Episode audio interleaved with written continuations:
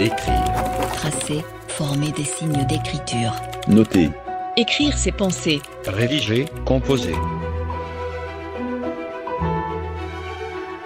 La Fondation La Poste présente Écrire au futur, une série originale d'Alexandre Hérault et Claire Almerac, réalisée par Écran Sonore pour les 25 ans de la Fondation. J'écris. Tu écris. Il écrit. Elle écrit. Nous écrivons. Vous écrivez. Ils écrivent. Ils écrivent. Elles, écrivent. Écrire, pratiquer l'écriture. Qu'est devenu cet étrange exercice? Contrairement à ce que l'on pourrait croire, et n'en déplaise aux adeptes du c'était mieux avant, l'usage de l'écrit a explosé avec l'arrivée du numérique. Écrire, bien plus qu'il y a 20 ans, est devenu une activité ordinaire. Mais bien loin des assemblages sémantiques qui nous servent à communiquer, sont en train d'émerger de nouvelles formes d'expression et de récit, de se dessiner de nouveaux territoires, de s'inventer des pratiques, de se créer des scènes littéraires vivantes, d'émerger des ateliers d'écriture, de travail et de production. Des lieux exploratoires, collectifs, novateurs, encore un peu clandestins, mais qui ouvrent de nouvelles perspectives et mettent en pratique des modes de création et de partage inédits. Prospective donc pour ce quatrième épisode, avec Olivier Chaudançon, directeur de la Maison de la Poésie, la romancière Joëlle Guillet et ses nouveaux auteurs, ses happenings littéraires et ses expériences d'un genre nouveau.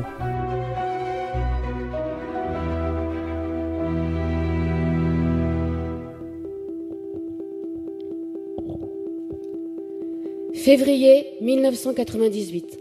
Passport, flying tickets, where are you traveling from? It's written here from Paris. Just answer the question. Paris, did you pack your luggage alone?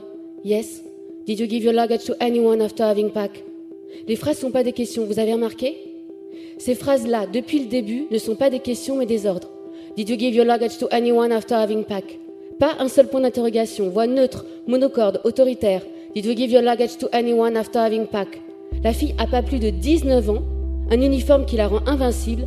Elle porte un énorme M16 en bandoulière dans le dos. Ses seins sont compressés dans sa chemise. Sa peau est lisse comme du plastique Barbie. Je pense qu'elle a pas souri depuis 642 jours, mais bon, c'est pas grave. Ça m'impressionne pas. Elle fait juste son travail. Olivier Chaudançon vient d'entendre un extrait de Border Ghost d'Emmanuel Destremo, que la Maison de la Poésie a mis en ligne il y a quelques jours, et qui illustre vraiment, je trouve, cette scène littéraire que vous avez créée avec euh, des lectures, des performances, et puis tout ce que vous avez appelé leurs hybridations fertiles. Et ces initiatives, si j'en crois vos chiffres de fréquentation ou le nombre de vues et d'écoutes en ligne, rencontrent un véritable succès. Alors est-ce qu'on assiste là à une nouvelle forme d'écriture et de transmission? J'ai j'ai bien constaté qu'à la fois euh, ça intéressait beaucoup le public, ça faisait plaisir aux auteurs d'avoir d'autres positions de parole, euh, ça plaisait également aux artistes qui aiment se mettre au service de la littérature. Bref, fort de cette expérience qui continue d'ailleurs et qui continue à bien marcher, je me suis dit qu'à un moment, ces nouvelles formes devaient être mieux portées, pas uniquement dans un cadre événementiel quelques jours par an, mais dans un lieu permanent.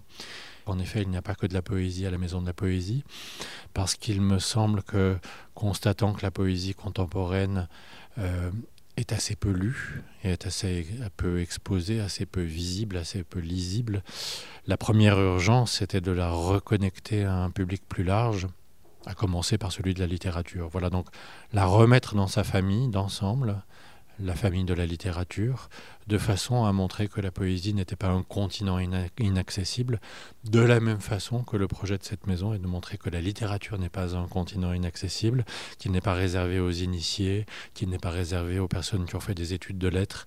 Bref, faire une scène littéraire vivante, surprenante, foisonnante, qui puisse s'adresser à un public jeune aussi. Euh, je rejette pas du tout le public plus âgé ou le public euh, qui a fait des études de lettres, hein, comme je le disais, mais j'ai vraiment envie de, de mélange, d'ouverture, d'hospitalité, de surprise. Voilà un peu l'état d'esprit général et son origine. Par ailleurs, est-ce que vous avez le sentiment que le rapport à l'écrit, que ce soit dans la production ou dans la façon de l'aborder, de le recevoir, est en train de muter? Dans ce que je peux mesurer de façon un peu fine, euh, les choses se déplacent, en tout cas ceux qui représentent l'écrit, c'est-à-dire les auteurs avant toute chose, le fait qu'ils participent sur une scène comme ça à des, prises de parole, à, ces lectures, lectures musicales, ça, les remet dans le champ euh, euh, artistique d'aujourd'hui. Euh, ça les éloigne du champ plus aride peut-être qui est uniquement celui du savoir, du savoir scolaire, du savoir universitaire. On, les met vers une, dans, une posture qui est plus artistique, donc ça les rend peut-être plus accessibles. Qui plus est, sur une scène comme celle-là, encore une fois, je me répète, euh, ils sont là parfois avec un, un chanteur, un musicien, un rappeur aussi, puisque j'ai invité beaucoup de rappeurs, ce qui a d'ailleurs donné des expériences assez fortes. Euh, une des premières programmations avec un rappeur, j'avais un public euh, très jeune, euh, qui venaient, je l'ai entendu, je traînais dans le hall, qui venaient pour une large partie d'entre eux pour la première fois dans une salle où on s'asseyait. Ils ne comprenaient pas qu'il puisse y avoir une salle avec des fauteuils. C'est parce que les, les, les, salles du rap et d'une partie de la musique, c'est des salles debout. Voilà. Donc, euh, voilà. Donc, il y a eu un vrai déplacement. Les représentants de la littérature ou de la poésie euh, sont mieux acceptés comme des artistes, et peut-être c'est une façon aussi de rendre euh, l'accès à l'écriture euh, plus contemporain. Euh, parce que pour le reste, l'écriture, euh, le goût de l'écriture, c'est quelque chose qui, est très partagé, qui l'est peut-être encore plus que jamais. Euh, le nombre de personnes qui écrivent pour elles, qui tiennent leur journal intime, Internet aussi qui nous oblige à écrire. voilà, donc les, idées reçues qui, consistent à dire que l'écriture est en train de disparaître, pour le moment, je pense que c'est complètement l'inverse. Mais l'écriture se démocratise, on écrit euh, sur toutes sortes de supports, y compris des supports numériques de plus en plus. Euh, on n'écrit pas nécessairement pour être publié. Euh, il y a une écriture un peu modeste, mais comme pour la photographie, on dit que c'est un art modeste qui peut être pratiqué par chaque amateur, et puis parmi ceux-là, il peut y avoir des artistes. L'écriture, c'est un peu pareil.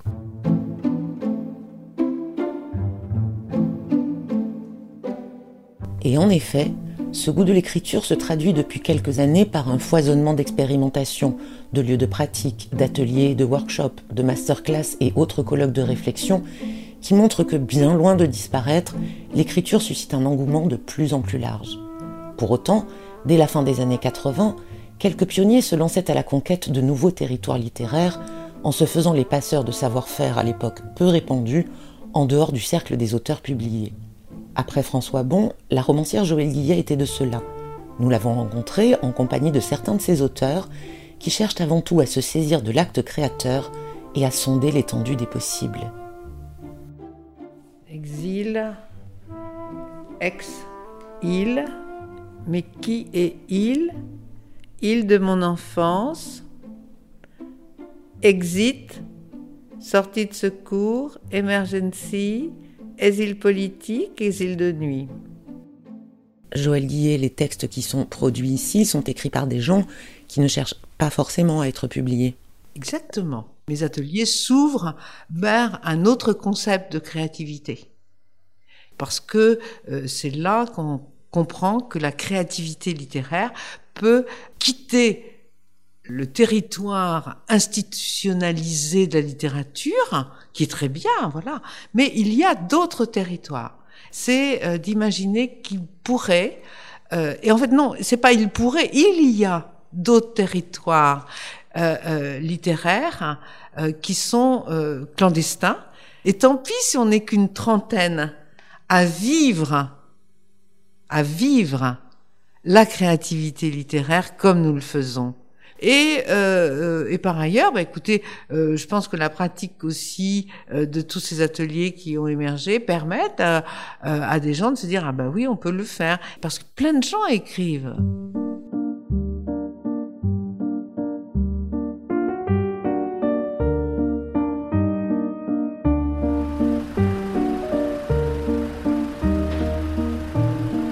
Je pense qu'il y a une désacralisation aujourd'hui de l'écriture et c'est peut-être pour ça qu'on pense qu'on écrit moins parce que je pense que les outils justement ils permettent à ce que l'écriture soit plus accessible et l'écriture prend une autre forme, pas la forme de, de du papier et c'est peut-être cette impression, cette impression qu'on a que l'écriture disparaît, mais elle prend une autre forme. Selma. Aujourd'hui, dans notre société, c'est ce qui fait que il y a une démocratisation quelque part de, l'écriture. Après, c'est une écriture qu'on aime ou qu'on n'aime pas, qu'on considère moins ceci, moins cela, mais elle est là. C'est pas l'écriture d'il y a un siècle, c'est sûr. Je pense que c'est une écriture beaucoup plus parlée, effectivement, plus, euh, plus directe. Mais il y a toujours cette écriture plus travaillée.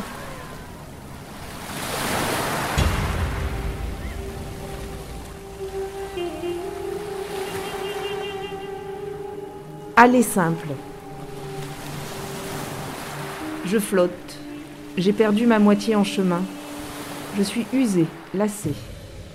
Je me laisse flotter au gré des vagues. Que puis-je faire? Je suis prisonnière des flots. Moi qui n'avais jamais vu la mer, me voilà entourée de bleu. Le bleu clair du ciel, le bleu sombre des profondeurs, un aller simple vers le noir de l'oubli.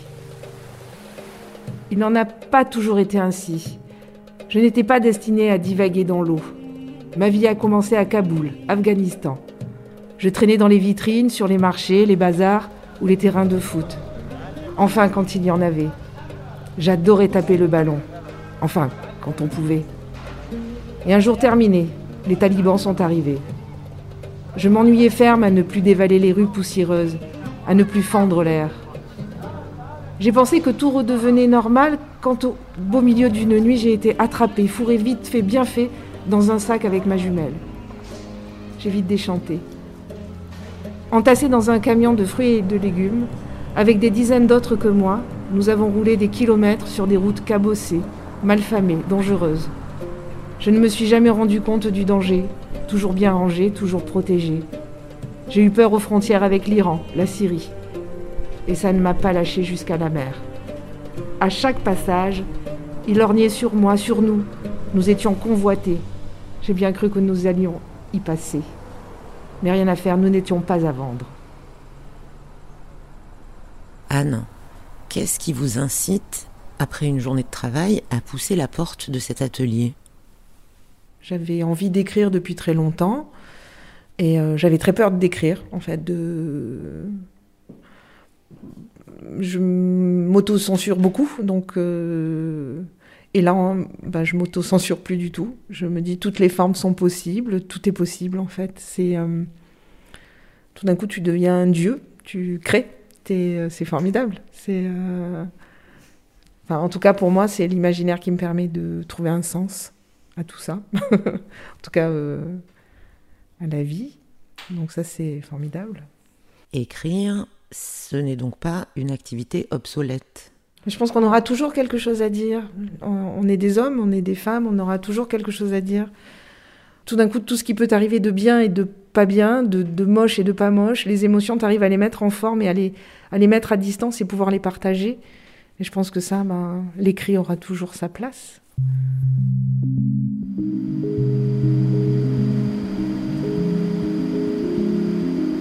Bonsoir, euh, je m'appelle Adriana Wallis. Je suis artiste plasticienne et je suis là ce soir dans le cadre de la maison de la poésie, enfin, à la maison de la poésie et dans le cadre de la nuit de la lecture pour partager avec vous un projet que je mène depuis plusieurs années à partir des lettres perdues. En 2016, j'ai découvert qu'il existait un centre à Libourne, près de Bordeaux, qui est un centre de la poste où arrivent toutes les lettres impossibles à acheminer parce qu'il y a une erreur d'adresse d'expéditeur ou de destinataire, des deux. Là, il y a une machine qui couvre à toute vitesse la dizaine de milliers de plis qui arrivent là chaque jour. Et euh, elles sont dispatchées dans différentes salles. Et moi, j'ai choisi euh, de m'installer pour la semaine dans la salle dite des lettres ordinaires. Et là, euh, dans cette salle, il y a 15 employés dont la mission, c'est de chercher du coup à l'intérieur des courriers déjà ouverts des indices pour trouver des informations sur le destinataire ou l'expéditeur et pouvoir réacheminer le pli. Simplement, parfois, il y a juste un Tata, Loulou ou Cathy pour euh, trouver. Et du coup, bah, ces lettres-là, elles partent dans une grande poubelle, un grand bac qui est dans la salle. Et euh, elles finiront détruites et recyclées. Donc, euh, moi, quand j'étais là-bas, le premier soir, c'est dans cette poubelle que j'ai pioché mes premières lettres perdues. Donc, en 2017, j'ai pu obtenir de la poste qui me cède ces lettres pour mon travail. Et tous les trois mois environ, le facteur arrive chez moi avec un colis rempli de lettres perdues. Je calcule que j'ai récolté, recueilli environ 20 euh, 000 à 30 000 lettres d'anonymes, d'inconnus. Voilà, après en avoir lu beaucoup, euh, j'ai voulu les faire vivre. Ce soir, on a la possibilité de profiter de la nuit de la lecture et de prolonger cette performance euh, sur la scène de la Maison de la Poésie. Et c'est Nadia qui sera la liseuse ce soir. Alors, là, il y a marqué destinataire inconnu à l'adresse. Mademoiselle H. L. Bonjour L. Je viens de répondre à une lettre de C que j'ai eue à midi dans la boîte et je me suis dit, pas de jalouse, je vais passer un petit mot à sa petite sœur, presque sa jumelle, pour lui faire une petite parenthèse entre deux cours de biologie. Comme chez toi, le temps n'est pas terrible, mais j'ai eu le temps Olivier Chaudançon, c'est ça la mutation à laquelle on est en train d'assister C'est-à-dire le déplacement des genres, des étiquettes, euh, de ceux qui écrivent, qui lisent, qui écoutent. Est-ce que l'écriture, finalement, quelle qu'elle soit, est en train de devenir euh, un matériau artistique, c'est-à-dire un mode d'expression qui devient une performance dès lors qu'on le partage? En tout cas, euh, sur la scène de la Maison de la Poésie et dans des festivals comme celui de Manosque, oui, un petit peu.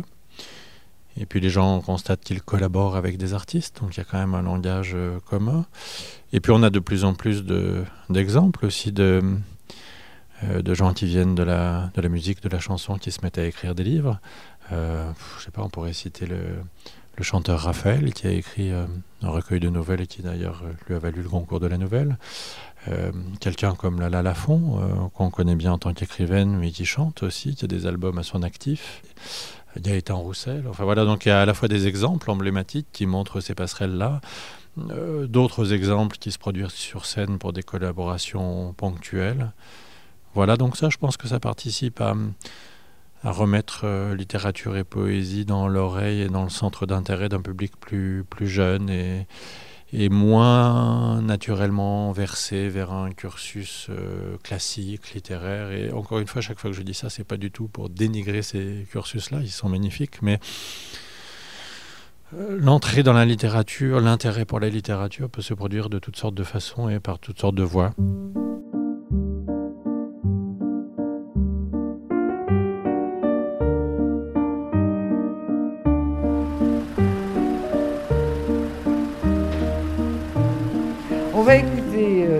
Alice, ça te va? Alors, les exilés épinglés. Morpho bleu, provenance Brésil, papillon étudié, classé, épinglé par les yeux acérés de l'entomologiste. Je m'égarais dans les allées de cet étrange cabinet, rempli de curiosité, fasciné par les motifs colorés des insectes exilés, exhibés au regard de témoins d'une mort allongée. Libellules et papillons, entassés fixement dans les tiroirs vitrés, étaient soigneusement conservés. Les scarabées déracinés, verts métalliques, noirs ou dorés, alignés le long des murs entre scorpions et araignées. On s'attendrait presque à les voir bouger dans les étagères de l'atelier. Non, ils sont bien morts, me précisait l'entomologiste. C'était là tout l'art de son travail. Il n'y avait pas de quoi s'attrister sur le sort de ces êtres coincés dans leur sombre tableau. La mort d'une abeille n'a jamais marqué l'histoire. Vous entendez ce bruissement le long des murs? L'entomologiste n'entendait rien et la visite continuait. De tous les côtés, les insectes se débattaient dans les tiroirs. Un capharnaüm insupportable. L'entomologiste, assis à son bureau, n'entendait rien, ne voyait rien, épinglé sur son fauteuil. Les coléoptères se faufilaient le long des boiseries, s'engouffrant dans chaque interstice. La pièce entière était envahie par la rébellion de ses prisonniers. Dans ce désordre du règne animal, mon corps se disloquait. Je disparaissais au milieu de la tempête des battements d'ailes. Je battais de l'aile, métamorphosé. Je suivais les mouvements de ce ballet improvisé, de l'unique fenêtre de l'atelier débordée en torrent de curiosité, qui, emporté par un souffle de vie temporaire, garder l'espoir d'un retour à la Terre.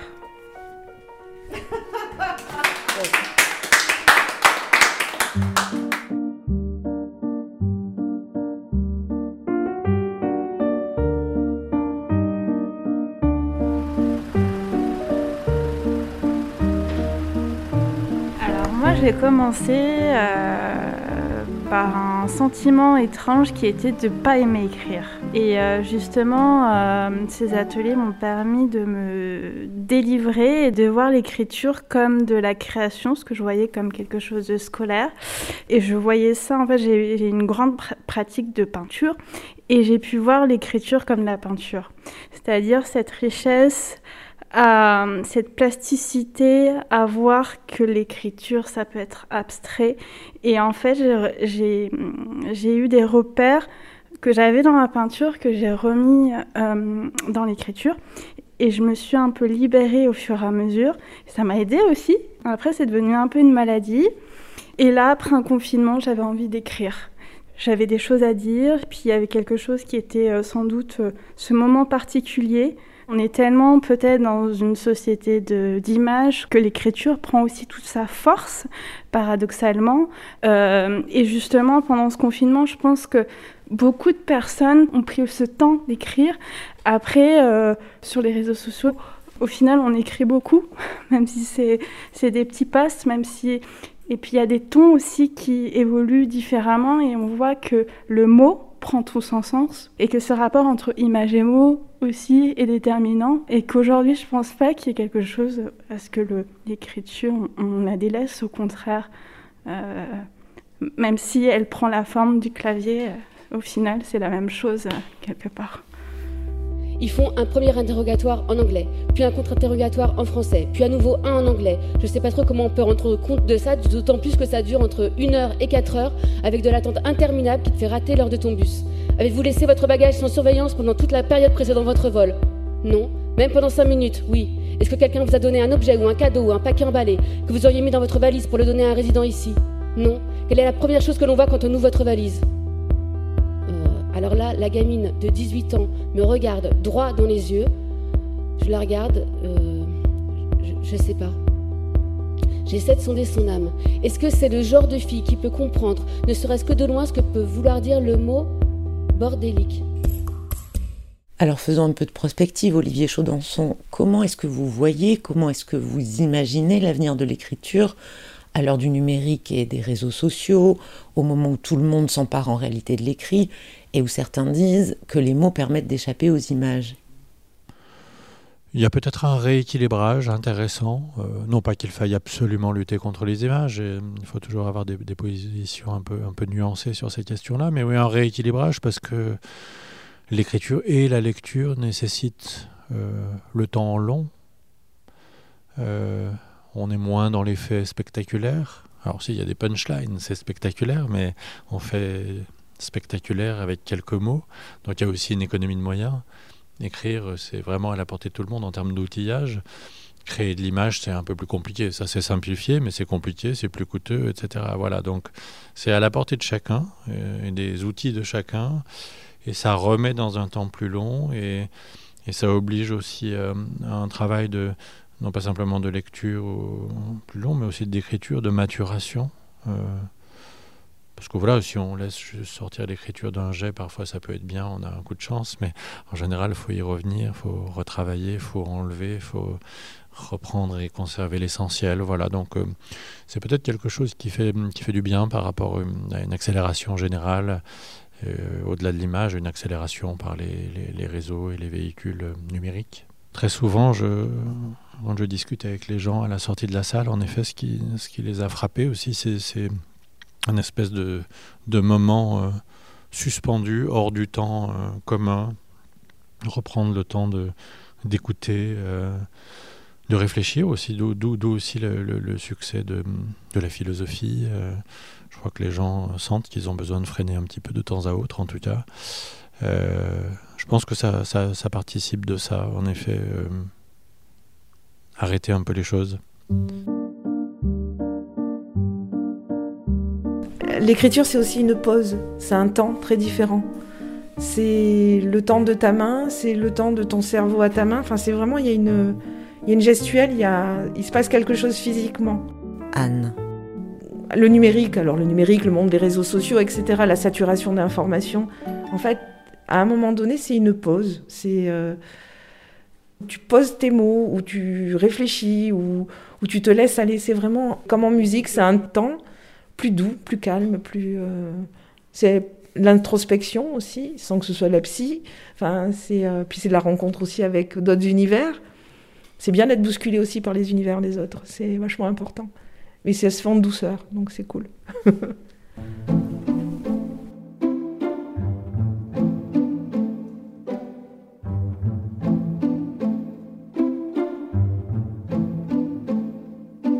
Joël Guillet, qu'est-ce que les gens viennent vraiment chercher ici en fait? Une technique, des retours, euh, un lieu de pratique? On, pourrait même parler d'une gestuelle. Euh, car pour moi, il importe euh, qu'on puisse, qu'il puisse déplacer l'atelier, la chambre à soi, l'atelier à soi, qu'on découvre ici en groupe, qu'on puisse aussi le déplacer chez soi. Hein. Il importe pour moi de permettre aux gens qui viennent de maîtriser ce médium de sorte que à tout moment dans leur vie euh, euh, ils puissent prendre leur clavier ou leur cahier et je leur dis voilà votre ordinateur va devenir la fabrique du monde. Et à tout moment vous allez retrouver cette jubilation. Le mot euh, est fort je vais même je vais parfois dire le côté orgastique que l'on éprouve lorsqu'on crée un premier jet. Après, c'est moins, c'est pas tout à fait la même chose. Et j'ai envie de dire, ah, c'est peut-être un peu osé, mais je pense qu'à ce moment-là, on est sauvé.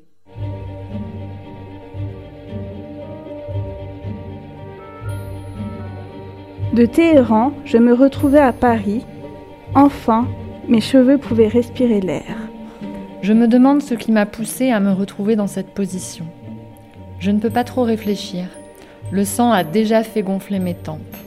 Nous étions en 1951. Aux côtés de mon grand-père, marin d'un jour, mon père n'arrivait pas à la hauteur de la balustrade. Il se souvient de n'avoir pu voir cette eau bleue, mais d'entendre le chant des vagues. Une route sans danger, sans difficulté, pas la peine de réfléchir, régulateur de vitesse enclenché, je roulais presque sans le savoir. Alors pour finir, Olivier Chaudançon, quel sera l'état de l'écriture dans 10 ans, dans 20 ans, dans un siècle? Euh, mais au fond, moi j'ai l'impression que enfin l'acte d'écrire quand on veut publier des livres, euh, raconter des histoires, il ne s'est pas beaucoup modifié, il ne se modifiera pas beaucoup, parce que euh, l'outil, on le disait tout à l'heure, est d'une simplicité absolue. même le livre, hein, dont on prédisait quand même la disparition en tant qu'objet, quand on regarde un livre et fortiori un livre de poche, euh, quel objet parfait, comment faire mieux. Il y a un, écrivain euh, espagnol euh, qui s'appelle Julian Rios qui disait à ce propos, on n'améliore pas la fourchette, c'est-à-dire quand on a l'outil parfait, on peut se creuser la tête, on peut lui mettre une sixième dent, etc. Enfin ça c'est du, du gadget, mais donc le, le, livre est un objet qui est, qui est pas loin d'être parfait, et, l'écriture, l'acte d'écrire qui nécessite si peu de moyens, il ne va pas beaucoup se modifier. Après, c'est l'imaginaire des gens qui peut se modifier. Est-ce que la mode viendra au texte long ou au texte court? On verra bien et probablement il y aura les, deux formes. Donc, dans, l'avenir, je ne vois pas de, grosses modifications, en tout cas par rapport à l'écriture. Ce qui me plairait, c'est que le, goût de l'écriture et le goût de la lecture soient, fortement ancrés et, et contredisent complètement cette. Euh, inquiétude de l'époque qui nous verrait partir sur le tout image, euh, euh, tout ça euh, en, réalité virtuelle, augmentée, etc. il y a des choses merveilleuses qui sont dans ce domaine-là, mais je crois que la simplicité absolue de lire un livre et, a fortiori lire un bon livre, voilà, j'espère et je crois que ça va rester, que c'est absolument essentiel raconter des histoires sans les montrer, euh, contrairement à, d'autres formes, le cinéma euh, formidable par ailleurs, mais raconter des histoires sans montrer, en laissant donc au cerveau euh, la capacité d'imaginer le visage de tel ou tel personnage et tout ce qui va autour du livre, dans le livre. Ça, oui, il faut que ça reste. Donc, mon rêve de futur, c'est que ça reste et, que ça reste quelque chose de puissant dans l'imaginaire collectif, dans les pratiques individuelles.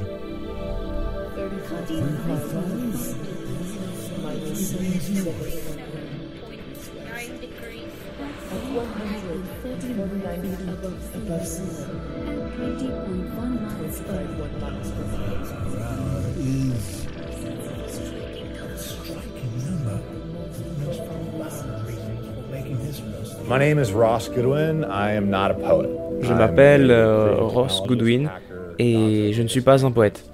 Je suis un créateur qui utilise la technologie, un hacker et un expert en intelligence artificielle. J'ai commencé ma carrière en étant la plume d'Obama et je suis passé de l'écriture fantôme à l'écriture artificielle. J'ai commencé par apprendre à coder pour mettre les livres que j'aimais dans cette machine en pensant qu'elle pourrait apprendre à écrire comme mes auteurs préférés. L'idée, c'est que nous allons générer une histoire grâce à une voiture équipée d'un micro, d'une caméra de surveillance, d'un GPS et d'une horloge. Le tout relié à une intelligence artificielle installée dans le coffre et à une imprimante qui crachait des rouleaux de papier au fur et à mesure du voyage.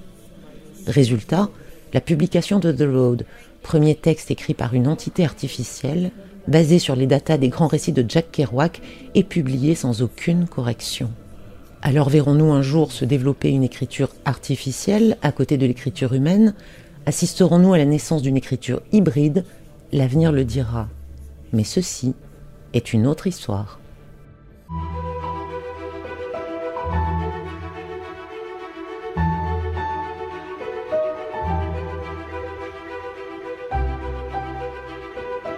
C'était Écrire au futur, une série d'Alexandre Hérault et Claire Almerac, réalisée par Écran Sonore. Merci à Olivier Chaudonçon, à Joël Guillet et à tous les auteurs rencontrés dans son atelier. Merci également à l'équipe de la Fondation La Poste. Vous pouvez retrouver tous les contenus de la Fondation sur fondationlaposte.org et écouter les autres épisodes sur toutes les plateformes Apple Podcast, Spotify, Deezer et les autres.